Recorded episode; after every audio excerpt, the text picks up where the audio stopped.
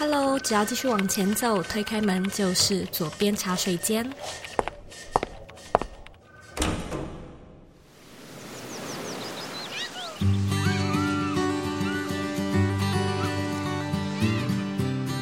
在在收听的是《左边茶水间》第两百三十集，欢迎你呢来到茶水间的年度企划女力专题。女力专题呢是配合 Woman Power 女力学院的招生，集结不同面向的女性精神和故事来与你分享。去年呢，我们采访了六位女力代表，分别分享了。内在力、直觉力、风格力、行动力、感受力和吸引力这几个不同的主题。那今年呢，我们也邀请了几位优秀的来宾来跟你分享他们在创业或者是人生上的启发跟历程。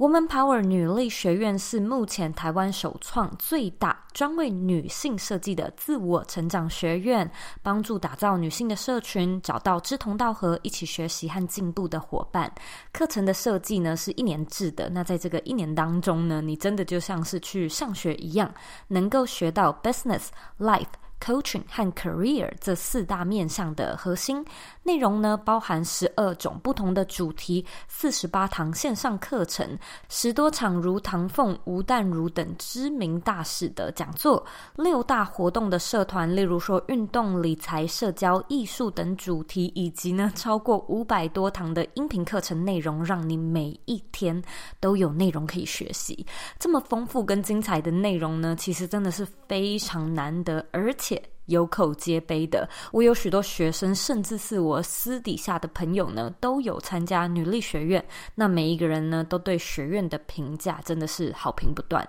我自己呢，其实也是四月的讲师群之一，专门主讲生活设计 （Design Thinking） 这个主题。那女力学院每年呢，只开放申请入学一次，它是一个封闭式的学院。二零二三年度的招生呢，只会到一月八号截止，之后呢就不再接受中途加入，所以错过呢就要再等一年。那在十二月十八号之前呢，你都可以用优惠的方案加入女力学院的课程，在结账时呢，输入。折扣码 W O O Z O E Y 还可以再折台币三百元。如果呢你想要了解更多的课程详情，可以直接呢在网址上输入 Z O E Y K 点 C O 斜线女力学院，或者呢回到我们这一集的原文，也可以找到相关的连接。那我们这一集的女力代表呢，邀请到作家曾彦菁 Amazing 来和你分享和解力。这个主题，燕京呢是有一种工作叫生活的作者。身为文字工作者的燕京，在女人迷、天下独立评论做专栏作家，擅长呢用文字来赤裸的展现内心深处的纠结。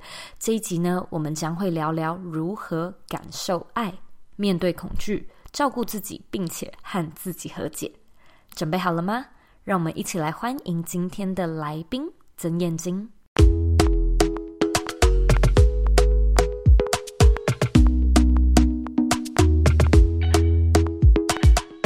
今天呢。非常开心能够邀请到曾彦菁 Amazing 来到左边茶水间。我讲这个名字，听众可能会不太熟悉，但是呢，如果我讲一本书叫做《有一种工作叫生活》，我相信大家应该就知道了，因为这是一本我自己非常喜欢，然后也非常畅销的书籍。没有错，曾彦菁就是这本书的作者。那今天呢，也非常开心能够邀请他，因为他在去年十二月的时候出了另外一本书。叫做我想和自己好好在一起。听众可能对你这位作者都是比较在于文字面的认识。如果说呢，今天可以请你就是用三个关键字来形容自己的话，你会如何为 Amazing 下三个你自己的注脚呢？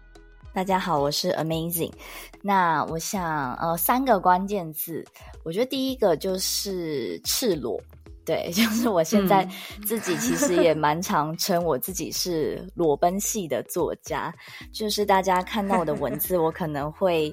非常敞开的去分享自己的生命故事，比如说我的失恋啊，然后我的原生家庭的一些状况。第二个关键字，我觉得可以是好奇，对，我是一个蛮有好奇心的人，我很好奇这个世界上跟我不同的其他人到底是。都在过什么样的生活，大家都是怎么活下来的。哦、第三个关键字，我觉得是疗愈，一切开启我的。文字之路的过程，嗯、其实就是因为二十五岁的时候经历了一场失恋，那他就开始带我走上了我跟原生家庭、跟自己的疗愈还有和解之路，然后也让我开始去把这些文字书写出来。所以我觉得疗愈对我来说是一个非常非常重要的主题。我其实非常喜欢你第三个下的“疗愈”这个关键字，因为我认为就是你的第一本书有一种工作叫生活，它的确比较偏向是工作面。的介绍。嗯、那今天第二本书，我想和自己好好在一起。我觉得这个内容就是你真的很很掏心掏肺的阐述自己，就是那个时候经历了什么，就是你在大街上咆哮啊，或者等等之类的内容。我觉得看完这本书，的确是你马上能够感受到什么是疗愈，就是这两个字。有的时候有一些文字，就是你你听了以后，你就会觉得说，哦，好，我大概知道。可是你有没有在那种？就是有一些 moment 的时候，你会突然间觉得，哦，原来这个就是疗愈，或者哦，原来这个就是陶醉，就是你真的体会了其中的那个意思。那我认为，就是看呃你的第二本书，的确有那种，呃，我好像被疗愈，原来这个就是疗愈的感觉。第二本书的书名，其实我自己蛮喜欢，叫做《我想和自己好好在一起》嘛。这个名字可能大家听到，我不知道第一时间大家会觉得什么感觉？可能有些人会想说：“诶，我跟自己不就是同一个人吗？为什么需要好好的在一起？”嗯、但我相信，可能也有人会知道说：“诶，其实我们就算我们跟自己真的是同一个人好了。”但我想大家应该多少都有经历过，就是自己的内心在跟自己打架，或者是很纠结、很无法下决定的那个过程。对，所以。这本书其实就在讲我从二十五岁失恋之后开始踏上的这个疗愈之路。我怎么从以前我非常的讨厌自己，或者是很常活在社会的期待，然后社会觉得你这个性别应该要怎么样的框架之下，或者是小时候受过什么样的教育，告诉你你要当个乖小孩等等之类，让你觉得诶，有时候。他不是这么的像真实的你自己，可是你碍于别人的眼光，你不得不去分裂真实的自己，嗯、去符合他人的期待的那个过程。所以这个书就是它的赤裸的原因，就是因为我很细细的去检视了，不只是在感情上、嗯、家庭上，可能包含我们以前在学业啊、在工作上面可能会碰到的一些挫败的经验等等。那我怎么从这些挫败，感觉把自己摔破之后，怎么重新把那些碎片给好好的再把它重新粘起来的过程。所以就是从一个你自己都蛮讨厌你自己的，变成是慢慢学习我们如何跟自己好好的在一起。其实你的副标我觉得下得很漂亮，就下得非常好。他写说慢慢梳理身上的结。感受爱，才有这一刻的轻盈自在。我觉得梳理身上的结，就是慢慢的把你的结舒展开来，其实就是，嗯、呃，蛮能够去诠释“我想和自己好好在一起”的这句话。这个书的书名，其实光用看的，我就蛮能够知道你花蛮多时间去跟自己对话的，是什么样的原因开启你的这个自我觉察之路。我会认为，有的时候会有一个可能可以说是压垮骆驼的最后一根稻草，就像你说的失恋。可是你从失恋经历了这件事情，到意识到自我对话很重要，我相信他这个过程中可能或长或短，会有不一样的咀嚼。所以我想要聊聊的是，你在经历了那一场就是可能比较剧烈的人生转变之后。是什么原因让你开始觉得，哎，我怎么会这样？嗯，然后我要怎么开始改变？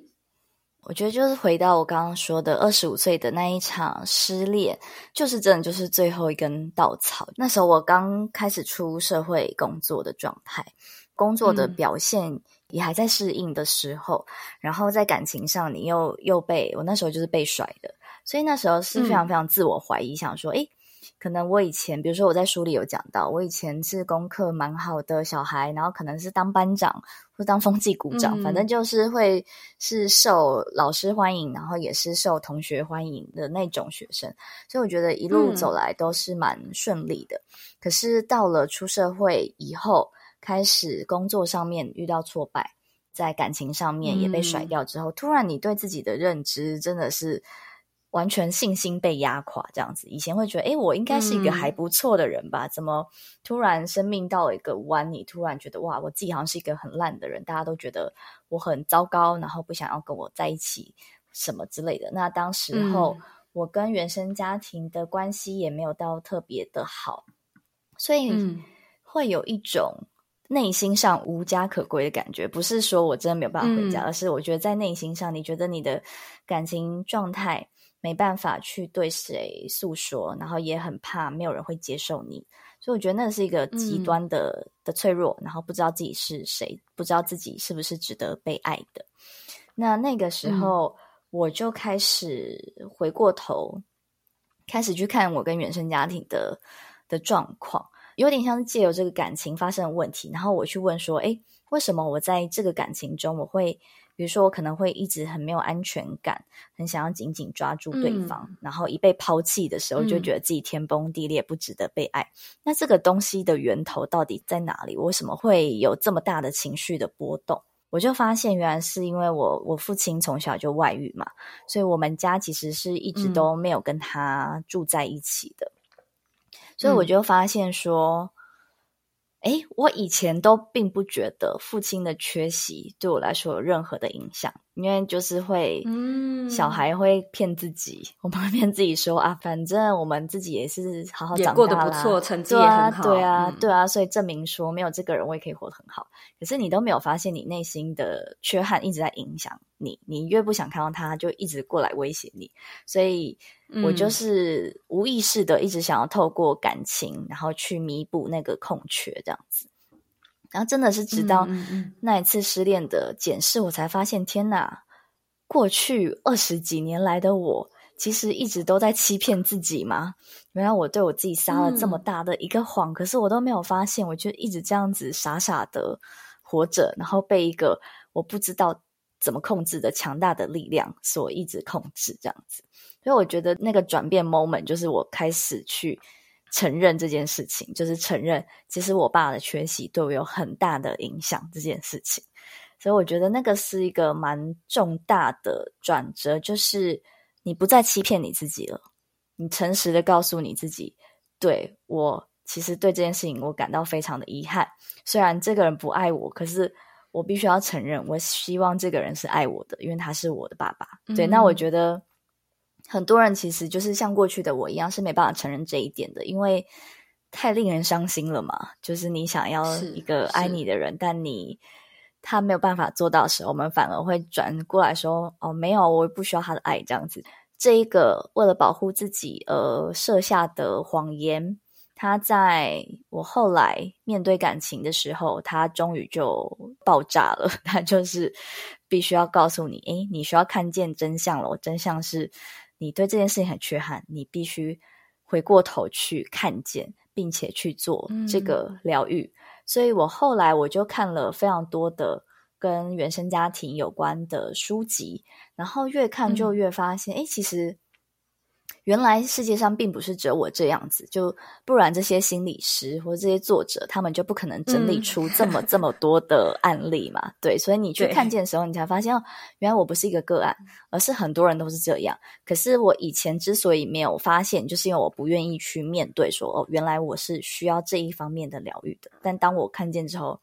就很像打开一个全新的世界，我看世界的观点完全就是、嗯、就是不一样了。我开始去明白每一件事情都有它的因果发生。那我今天是什么样的个性？我在感情上是什么样的样子？或是我为什么会依赖对方？其实都是因为从我小时候的经验所延伸出来，影响了我的性格。那我觉得在那个慢慢阅读过程中。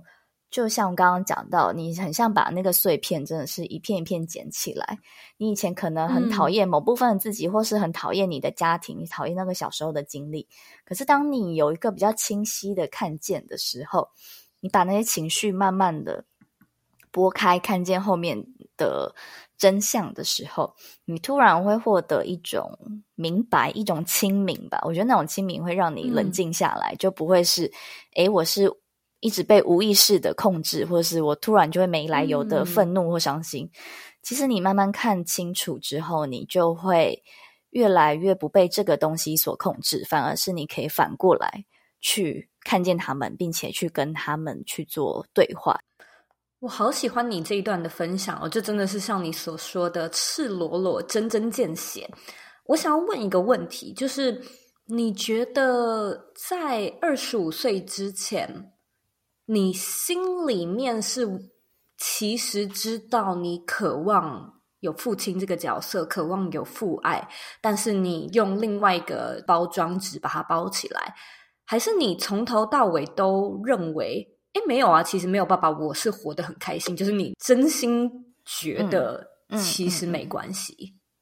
我觉得好像两种状态都会有。比如说没有爸爸，我也可以活得很好，可能就是平常日常的我。可是呢，万一突然比如说父亲节出现了，或者是诶，每一年过年，嗯，其实那时候我爸都还是会回来跟我们家一起过年的。那时候你就会感觉到，诶，其实。你一方面也是很期待一个家庭圆满的感觉，可是当你在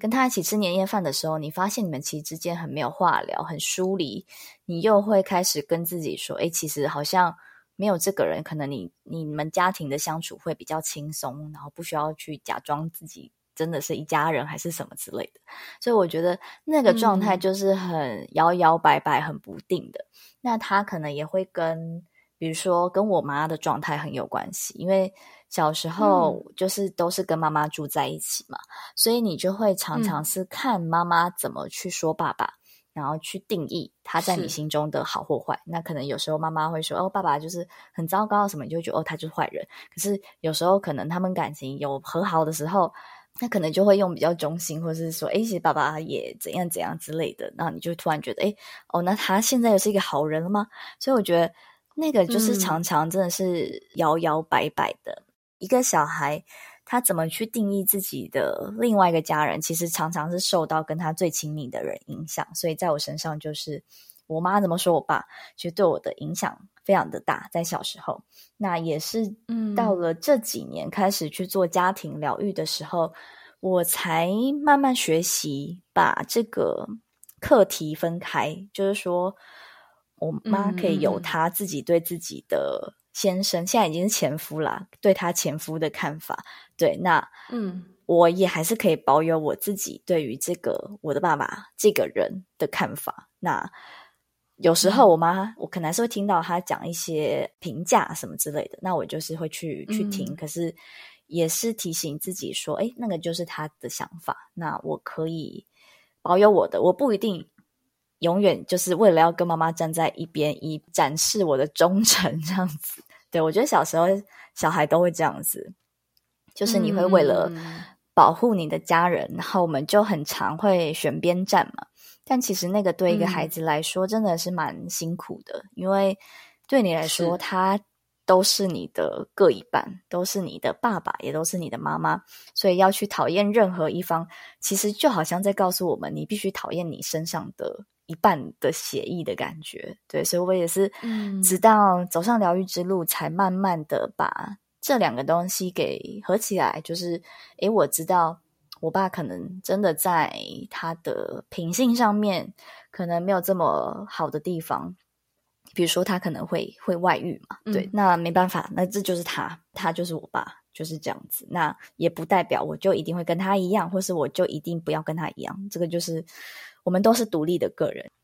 我觉得你很棒诶，说谢谢你分享这一段，我相信听众听了应该是蛮有感觉的。无论就是你有没有经历过，那我相信如果你经历过的话，你可能心里听了也真的是会觉得酸酸的、暖暖的。我自己听这一段非常有感觉，是因为我近期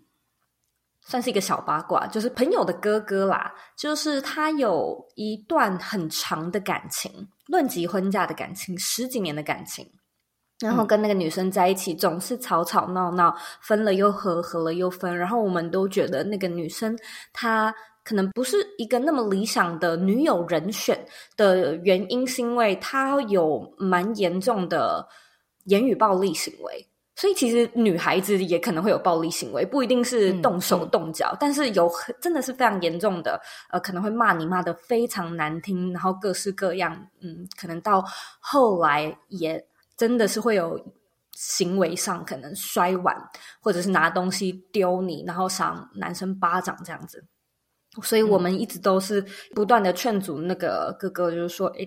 嗯，可能再考虑一下，不要再在一起了。但是。他们就是你知道 几番轮回，后来还说要结婚，然后大家都想说不太好吧，但就是还是、呃默默的被推到了可能拍了婚纱啊，开始讲婚期这样子，然后直到最近又有一些小争执，然后变成大争执，然后又动手动脚，言语暴力。所以男生就是呃，实在是真的受不了，而且就是对方的爸妈都知道，就是说对方的爸妈都知道，其实这对小情侣正在面临像是这样子的情况，但是这一次就是真的连情侣两人都处理不来，所以就是有请身边的朋友跟父母出面来谈和跟处理。那个女孩子她的爸爸妈妈是离婚的，然后爸爸完全一样，就也是。外遇的状况跟你的状况非常的相似，嗯，所以我一直都说，我觉得这个女生她就是心里有一些结，她还没有解开，所以她就是把各种发生了一点，我个人听起来觉得超级无聊的小事，然后都要跟男生吵，然后经常疑神疑鬼，然后可能会查他的账号啊，还 会查银行的薪水啊，然后、嗯、呃，social media 的密码也都有等等之类的，嗯，嗯，后来我觉得我听到了一个蛮有趣的故事是。嗯，这个哥哥他因为实在是没有办法解决这个问题，所以他最后是去向女生的爸爸跟他未来岳父去求救。但是这个岳父的这个角色就有点像你家爸爸的感觉，就是重要节日会出现，但是平时是离婚不在的。嗯、所以这一次这个哥哥就跟他未来的岳父聊聊之后，他的那个岳父就讲了一句话说：“其实。”他的前妻，也就是那个女生的妈妈，嗯，也有这种行为，嗯，在外人看来会觉得说，就是岳父外遇啊，所以整个全家离婚嘛，然后小孩在单亲家庭里面长大。但是呢，这个呃岳父他就说，其实呃一直以来岳母这个角色，他一直也会有，就是莫名其妙，偶尔就是会突然俩起来的那种。丢东西啊，摔碗啊，言语的暴力，只是大部分的人可能看到的都是爸爸离开的这样的一个角色，然后他就是也跟 很奇怪的一个角色是岳父跟那位哥哥说，可能真的是再想清楚，不然就是两个人都先去。可能自己生活一阵子，因为他们就是真的从那个国高中就开始在一起十几年的感情，然后直到现在，所以其实也没有跟其他人交往过。我会说，可能真的没有体验过其他的人生，然后心里面有很多完完全全是原生家庭的结，然后都直接被套用在这段关系里面。嗯、所以他那个岳父就说：“哎，其实是蛮建议可能去看一下。”嗯，无论是心理咨商啊，或者是心理疗愈，就是真的先把自己的课题处理一下，然后未来如果说两个人真的还是有感情，要再结婚，就真的也不迟。只是现在就是闹成这样子，就是身边连我这个这么远的外人，可能都很替他们担心。然后我就是还会丢一些连结给我的朋友，请我的朋友传给他哥，就会说：“ 哎，这个文章很不错，请他看一下。”或者什么刘轩的节目啊，讲那个自我觉察，要不要听一下？这样子。嗯嗯嗯。所以其实我听到你分享这一段，我觉得蛮有感觉的，因为最近刚好也经历过。然后我也觉得，其实你很很了不起，就像是你在书里面就有分享到你想要对妈妈说的话。然后你把它写成有一点点像是一段，嗯、可能说是道歉的信吧。嗯、我觉得这个的确是蛮需要勇气的，嗯、因为如你所说，他可能是很正式的去面对说，对，嗯、呃，你有不好的地方，然后我也接受。可是我跟你就是我们可以做个课题分离这样子。应该说每个人都是家家有一本难念的经嘛，所以偶尔我也会有那种想要跟爸妈好好敞开。讲话讲的是一些比较真的是内心的感受的时候，嗯、哇，我觉得用讲的真的是好困难，然后我也会用写信啦，嗯、因为写信就是，哎、嗯嗯嗯，我写了一个小纸条，你有空就是看一下，然后你看的时候我不用在现场，就不用面对这样子。可是除了这个之外，你有没有其他的建议是可以给听众的？因为我个人认为，就是尽管你写了那封信，然后你没有给你爸妈也好，就是你。自己写完，其实心里面的感受也蛮好的。可是我相信很多人他应该也都是想要去疗愈自己的这个亲密关系，所以我也想要听听看你的建议。嗯，呃，像我刚刚讲，我其实失恋后开始看很多很多的书，然后我也学了很多，开始走上身心灵之路，我就学了很多，比如说人类图啊什么之类的。的工具试图要疗愈，嗯，但我后来就发现，我会去学那些，其实是因为我最不敢面对的就是家人这一块。我相信很多人也是，嗯，大家可能在心灵脆弱的时候，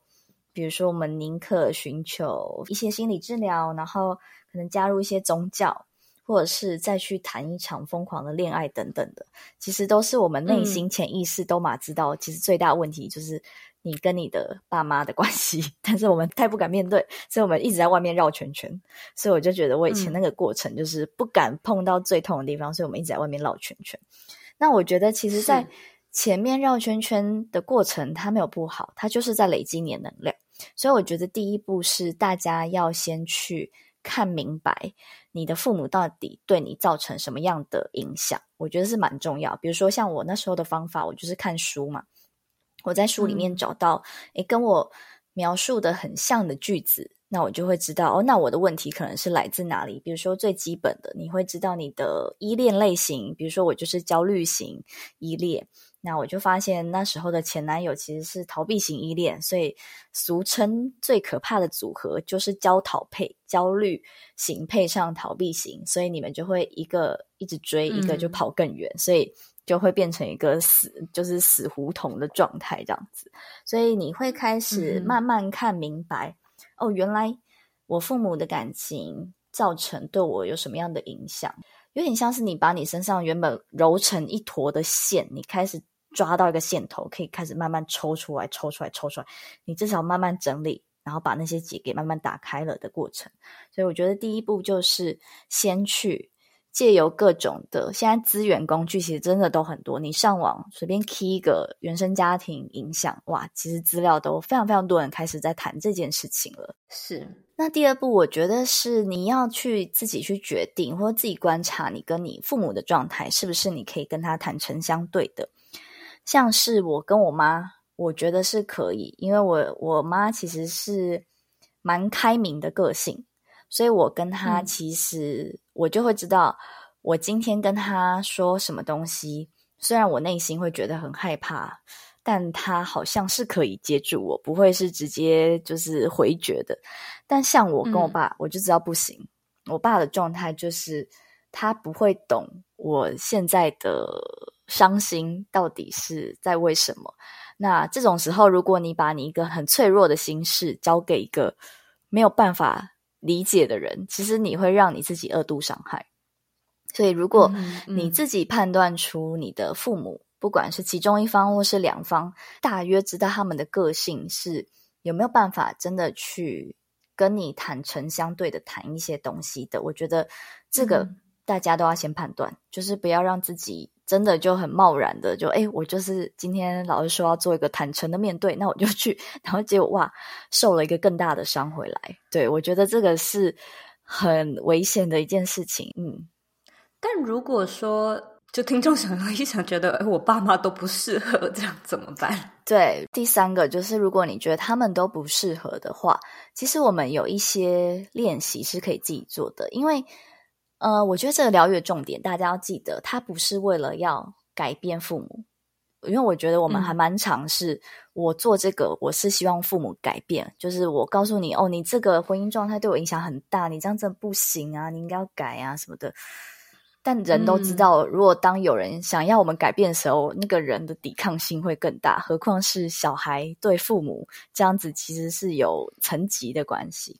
所以我觉得第一个是不要把期待放在改变父母身上，重点是我们怎么样做到我刚刚说的课题分离这件事情？看清楚父母对我的影响，然后让这个影响我可以决定它要不要继续发生。所以呢，这时候你可以做的是，你一样可以写一封信给你的父母，然后这封信你可以不用寄出去，所以你可以非常非常放心的写，就是比如说哦。妈妈，你小时候一直用成绩来定义我，我觉得这样让我觉得很不值得被爱，这件事情让我很伤心什么的。你就是很诚实的把你所有最内心的告白全部都把它写下来，这是第一步。嗯，第二步是你要假装你是你的妈妈，然后你期待他会怎么回信给你，嗯、不是说要你模仿妈妈，不是要你模仿说哦，我妈好像有点凶，她可能会喜欢骂我，不是。是要你 去想象，你今天期待收到妈妈怎么样给你的回信。比如说，你其实可能想要收到的回应是：嗯、呃，对不起，妈妈都没有注意到，原来你有这样的想法。那谢谢你告诉我，我以后就会注意了之类的。就是你期待听到什么样的话，嗯、其实你可以练习说给自己听。对，我觉得那个是。我们不再把这个期待放到别人身上，嗯、因为期待放到别人身上的时候，它就变得很不可控嘛。所以你就会常常我们心里是很战战兢兢，不知道说，诶，这个人到底他会怎么回我？那你的心情就掌握在其他人手上了。嗯、对，但如果今天这个练习是你想说的话，你就对你自己说，你希望他跟你说我爱你，你就写下来，然后念给你自己听。所以就有一点像是你先。回到你内在小孩的角色，你把这个小朋友心中的难过、不满全部都说出来了，同时你又练习去当了你的内在父母，给你自己所需要的安慰跟安抚的过程，所以他会慢慢的带你去感受一个完整的感受，就是诶，我今天需要的爱，我好像不用再依赖别人了，我可以慢慢借由这个历程，嗯、你可能不止写第一封信，你可能。可能有时候碰到伤心事，你又写第二封、第三封、第四封，这个其实就是一个我们在练习对话的过程，自我对话的过程，这样子。所以大家可以去做一下这个练习，当一下你的内在小孩，也当一下你的内在父母，嗯、把这些话给完整的说完，这样子。你有没有在生活的经验当中看到，无论是你的读者啊，或者是听众，好了，就是他陷入某一种情况，然后。我们可能都知道，就是所谓的当局者迷，旁观者清。所以你可能看他的状况，你就会觉得，诶，其实是原生家庭的问题。其实有一些东西是需要去面对的。可是，呃，那个对象就是对方那位读者之类的，嗯、他就是真的是深深陷入在里面，然后完全没有所谓的我们刚才说到的觉察跟意识。就像是我刚才举到那个朋友的哥哥的例子，嗯、像是女生，就是其实我们。也算是知道那个女生，就很多时候都会跟她讲说，其实啊，真的是原生家庭，真的是原生家庭。可是对方女生可能就会觉得，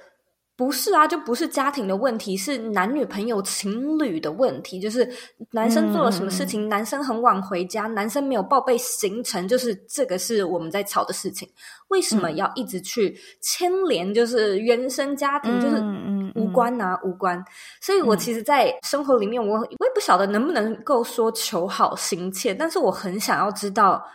要怎么样让这个人去看清。那当然，我知道你可能会说。呃，的确，就是这是他的，我们要知道这是这个女生的，或是这个人的课题嘛，也不能够去改变他，嗯、要他自己去觉察。嗯、可是如果说你真的关心这个人，你你会有点心急，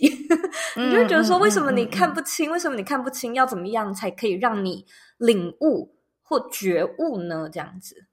这真的很难，但我我懂那份心 情，对但我也知道这件事情真的很难。你自己走过这一招，你一定会非常想把这个经验分享给别人。但我就讲，我在最刚开始失恋，然后突然发现原生家庭对我影响很大的时候，我就急着很像很想要传教，你知道，很想要告诉全世界，原来问题就出在这里，但大家都不知道，大家快点来做这个练习。然后那时候我就记得，我就跟一个以前大学的朋友开始很。一厢情愿的跟他开始灌输这个想法，嗯，但后来那一次对话完之后，他就不跟我联络了。你就造成这种很惨的状况。那后来我当然在自己的疗愈再做更久一点，我就发现哦，原来我一开始的那个态度其实是蛮自私的，也不能说我真的是很替对方着想。我觉得有一点点像是，就是我想要告诉你，我好像知道的比你多，然后我觉得你应该要照着我方法做，你的生命不会痛苦。可能。这个某个方向来说是没错，但我觉得这种强迫的方式，可能就是会让别人容易觉得不舒服，或者是反弹这样子。所以我自己后来就发现，我的确会有这样子的状态，但这个东西它会反而把别人赶跑。就是我也蛮常要提醒我自己，诶，他现在可能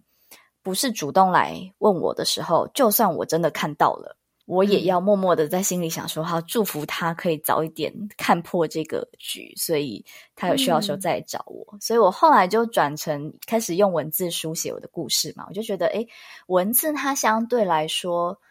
攻击性是没有这么强的，反正它就是我写在我的脸书上面，所以是你来看到，不是我塞给你哦，不是我今天就是一直跑去告诉你这件事情，嗯。所以就是变成说。我把它分享出来，或者是写成现在的这本书。那真的有需要这个资讯，或有缘分看到这个资讯之后被吸引到的人，我觉得那就代表他的时间到了，那他就会很顺顺的吸收下去我所想要分享的生命经验，然后也开始走上这个去做自我疗愈的过程。但我同时也就是真的要一直提醒自己说，改变这件事情。因为它真的很难很痛，我们自己走过来都知道，面对自己其实是世界上最困难的事。嗯。所以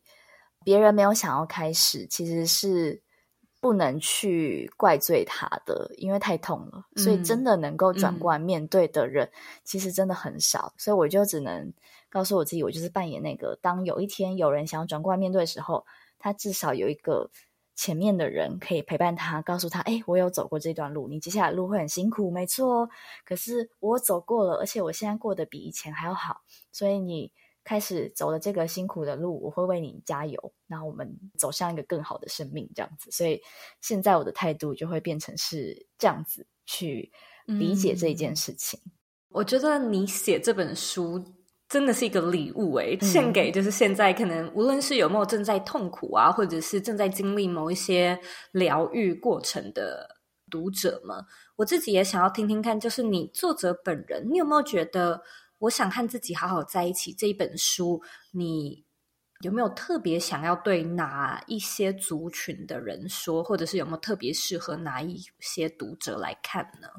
如果你现在的生命阶段，你有发现，你一直反复的在一些问题上卡关，比如说你可能在恋情上一直失败，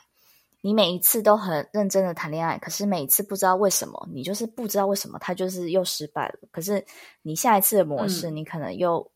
突然又被同一类的人吸引，然后又因为同一个原因而失恋的这一种，嗯，或者是你可能在职场上。嗯你也一直碰到同样的，比如说人际的问题，或者是工作的表现一直没有办法突破。我觉得其实都可以来看，因为我也是在开始自我疗愈之后才发现，原来我以前在职场上，我常常会对中年男性感到很陌生，很不敢互动。那偏偏职场上就是很多中年男性嘛，嗯、就老板、你主管很容易都是中年男性。对，我也是后来疗愈之后才发现，哦，原来是因为。我把他们投射成是我爸爸的样子，我就会觉得哇，中年男性这个族群好像都是无法接近的。嗯、所以，嗯，很多时候职场的表现，我们可能会去学什么简报技巧啊、业务技巧啊、呃、向上管理什么的，那些都是我觉得都是外在的技能。嗯、可是，嗯，能不能突破的关键点，往往是我们心里卡住的那些过去的回忆，对我们所造成的一些阴影，那些才是让我们真的完全卡住的原因。嗯、所以这个原因，它可能是就反映在你的爱情，或者反映在你工作、你的人际上面的时候。嗯，我觉得如果大家有碰到这样子的问题，无限的卡关，也许那个原因，你就是必须要往你的生命的源头，往一个更深刻的地方去找，然后找到之后。嗯哦，你的生命绝对会开始很不一样，一百八十 度的大转弯。你会开始发现，原来我以前这么不认识我自己，原来我是一个有这样子的个性的人。嗯、那看见之后，我们开始就可以决定接下来你想成为什么样的人。有没有一句话或者是一本书改变了你的人生呢？像我在做疗愈的过程，每一本书它就是一步一步引领你往前。比如说，我一开始读家庭的书，然后我记得我读到。中间，我突然发现了关于催眠、关于前世今生的书，那就开始带我跳脱，诶、嗯、只是这一世的关系，开始有那种灵魂的概念，哦、就想说，诶对我们搞不好是可能前几世的灵魂的纠结什么之类的，然后就又开始学到业障，对 对对，然后又开始学到人类图还是什么之类的，所以我觉得它就是一步一步、一块一块的带我再往更深的地方去做。更多的探索的过程。今天真的是非常谢谢燕京这么精彩的分享。那现在呢，我要来问你最后一个问题：你认为的理想生活是什么呢？很清楚的知道自己是谁，而且你很有行动力的把自己活出那一个样子。我对于我自己的每个选择或是每一个情绪，我其实都是蛮有意识的。不是说哎，我突然无意识的去选择这样子。嗯、我觉得现在的感觉还蛮像，应该有看过《阿凡达》吧？虽然已经很久以前电影，嗯、就是《阿凡达》不是最后一幕，对，是他的灵魂跑到了那个新的身体，然后眼睛打开的那个瞬间。是，我就觉得我现在的生命状态还蛮像是，哎，突然那个眼睛打开之后，哇，我真正的活着了。哦好棒的感觉哦！对，那以前可能就是真的是半梦半醒，不知道自己是谁。对，所以现在是那种打开之后，呃，哇，完全活出一个不一样的自己了。嗯，我我我很有感觉，因为我也是近几年才算是比较深度的接触身心灵。然后你知道，在身心灵它里面就有介绍人有不同的阶段嘛。然后刚才你说的那个阶段，就是所谓的 awaken，、嗯、就是。Um, 嗯嗯，醒来就是那个醒觉醒，觉醒阶段，不是说 不是说睡觉醒来，是觉醒阶段，所以那真的算是一个蛮高的阶段呢，嗯嗯嗯、也非常的恭喜你。我其实一直都觉得说，我们在给听众这些内容的时候，其实我相信听众他可能心里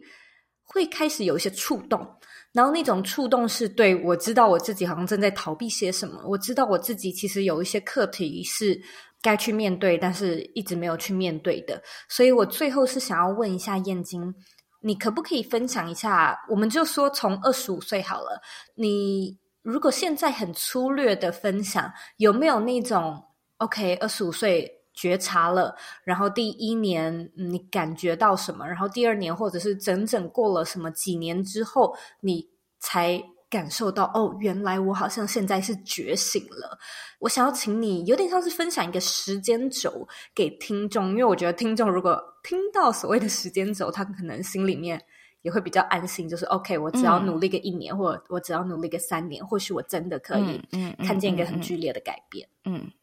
我先说，我之前一开始在疗愈的时候，我听到了一个说法是，呃，你过去的生命经历了多久？没有醒来的时间，你大概就需要用它的一半的时间来疗愈。就比如说，你可能是二十岁开始觉醒，嗯、那你可能就要用十年的时间来开始疗愈。嗯，所以我那时候一开始听到的时候，其实是蛮绝望，想说天哪，也太久了吧。就是我我那时候是二十五岁的时候开始嘛，想天哪，十几年是很痛苦，因为我觉得刚觉醒是最痛苦的，因为是你的意识知道，可是你的潜意识。你的行动，比如说你的情绪什么，还是很容易出来，所以就有点像是鬼压床，你知道，就是、嗯、我意识已经醒来，可是我身体动不了，嗯、我还是会 做出很讨厌的举动，可是无法控制。对对对，就是那个阶段其实是最痛苦的，所以我那时候听到的时候，我觉得天哪，这时间太久。但真的以我现在我走过来的历程，我觉得大概真的就是五年左右的时间，嗯、所以。有再更短一点，大概四分之一。那这个时间大概可以这样分，就是呃，如果我用失恋那一次来计算的话，我在书里有讲嘛，就是我真正觉得从那个失恋痊愈起来，大概是两年的时间，嗯，还蛮久的，嗯，对。一般人听到可能会觉得，他失恋不是应该三个月就好？但我那时候其实是花了一年，就是我觉得我是。不是只是在疗愈那个失恋了，我是在疗愈整个我刚刚说原生家庭对我的影响，所以我花了第一年去很大规模的、很很有系统性的去读了很多原生家庭相关的书，去了解自己的问题。嗯，然后第二年呢，我是因为后来就交了男朋友，找到了新的伴侣，进入了新的关系之后，有一点点像是你要实战。就不是你以前，你以前就是只有在书上阅读嘛，对，但你还是要进到一个实际的关心中，对对，你才知道你学的到底是头脑理解，还是你心里其实真的也可以做到这件事情。嗯、所以我觉得第二年就是在跟当时的男朋友开始慢慢的去把我前面我学到的东西，然后当然过程中还是会有一些需要磨合的地方，但是就跟以前吵架不一样，以前吵架你就觉得都是对方的错，那那时候吵架就变成是，哎，我知道我一定有我自己。被触碰到的旧伤口，不是都是对方的问题，这样子，嗯，所以我觉得那时候就会是蛮不一样的磨合的状态。呃，失恋后大概两年后，我觉得真的有比较从那个很脆弱的状态站起来。那我觉得后面三年变成是我的焦点开始移到我的工作上面，嗯，就是刚好是我写那个有一种工作叫生活的那个时期，就是我从上一份的全职工作离开。然后开始想要以文字工作者的方式去接案，不要去上班。嗯，所以等于我觉得后面三年是你又透过一个不同场域，你在透过工作上面，而且是一个跟社会的主流价值的工作很不一样的生存方式。嗯，所以那时候我会面临到，比如说我的金钱的课题，会面临到社会怎么看我，会不会觉得。我没有工作，我是米虫还是什么之类的？你怎么没有去上班等等的？嗯、然后你跟你的身边的朋友，大家的生命节奏不一样，他们可能都慢慢升上主管，可是你一切从零开始的时候，嗯、你怎么面对那个恐惧？你是要真的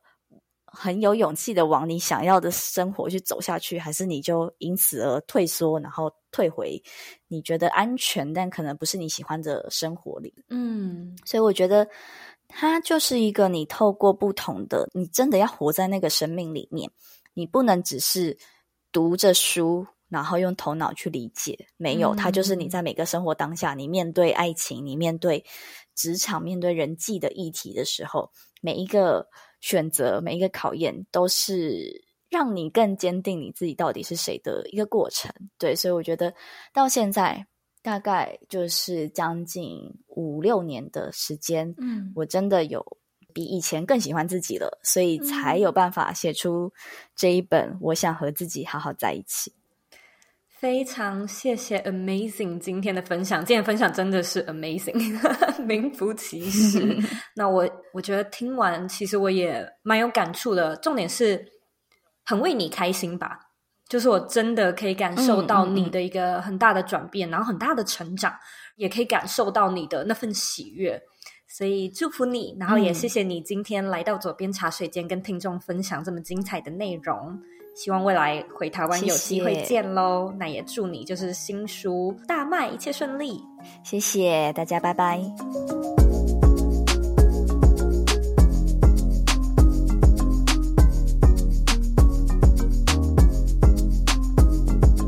的重点整理一。二十五岁的失恋呢，让燕京开始走上跟原生家庭以及跟自己和解的疗愈之路。在成长的过程中呢，我们可能都会需要分裂真实的自己，来符合社会的期待。例如在感情、家庭、学业、工作上。而因为这样的分裂呢，可能也会让我们累积许多挫败的感觉。但是呢，一直看不清，可能只是觉得说，好像不是那么喜欢自己，不是那么信任自己。燕京说呢，当你愿意走上疗愈之路，愿意开始和自己和解，你就会逐渐的看清，并且呢，能够让你越来越不被情绪给控制。你可以开始与情绪对话，并且呢，保有自己的想法，最终呢，走向觉醒。就像燕京说到的，真正的睁开双眼，睁开心眼，去活出你想要的人生。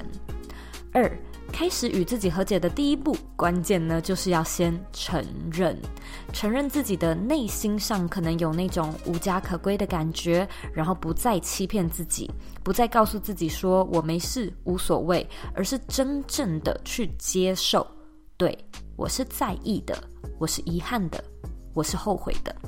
也许呢，的确，你有某一个希望能够爱你的人，但是呢，当那个人无法给你你渴望的东西，那种缺憾呢，是会一直存在的。而否定或假装也不会让它消失，不如呢，就选择正面面对。是的，我看见了。是的，这件事情很可惜，但难道我往后的人生就要被这件事情给束缚吗？难道一个人不爱我，我就不能够再拥有幸福生活，不能再次圆满吗？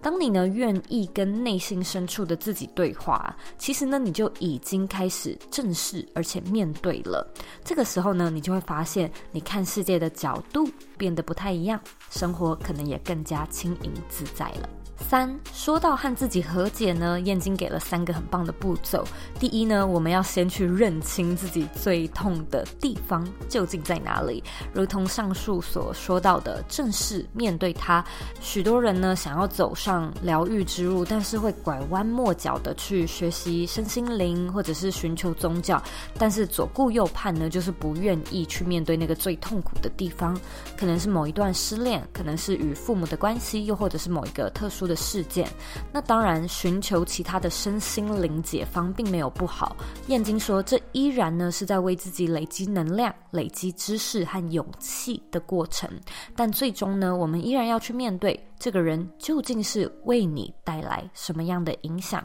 那第二步呢，就是要去自行判断你跟这个对象啊是否可以坦诚相对。因为如果说对方无法理解你，或者是你们的状态就是不对频，他可能就会接不住你的情绪。这时候呢，去坦诚反而是会变成二度伤害。无论呢对方能不能够与你坦诚，我们其实都可以进到第三个步骤，也就是。将心里的话写下来，并且呢，写下你期待的对方的回应，不再呢把期待放在别人身上。你可以呢同时充当自己的内在小孩与内在父母，让整个过程呢有一个更完整的结局，而不是好像一直没有你想要的答案。今天的内容是不是超级无敌精彩，而且很温暖呢？我其实呢，在跟燕京聊天的过程中，也觉得蛮有情绪的，就是真的很感动、很疗愈，对吧？那我相信呢，我无需再多赘述和解力究竟是什么，因为燕京呢，已经很完整的演示了他是如何用大约五六年的时间，在不同的阶段呢，逐渐走向内心真正的自由。那我觉得有一个很重要的点是，其实疗疗愈啊，真的不是去改变对方、改变其他人，而是试着去接纳这样的自己，以及理解这样的自己。我相信呢，我们都希望不要再被恐惧给操弄，那每一刻呢，都能够好好的跟自己相处，很自在的相处。你会需要学习跟磨练的人生课题啊，其实真的就是和解力。这一系列的节目呢，是我特别为女力学院制作的女力专题企划。假设呢，你对这一集的主题感兴趣，女力学院呢也有不同的专业导师在教授自我觉察、了解自己和自信心提升的课程。加入女力学院呢，在未来的一年内都可以获得更全方位的学习。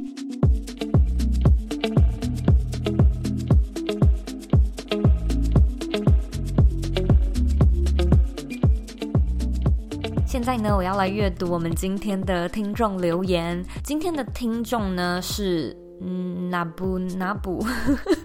他在二零二零年的十月八号留了五颗星，写说潜水已久，浮出台面了。Zoe，我也是平面设计师，也是个潜水已久的听众。谢谢你的平台，让我不断的反思自我，也努力的去探讨怎么样生活和工作的模式是自己所追求的。希望呢有机会也能够一起互动。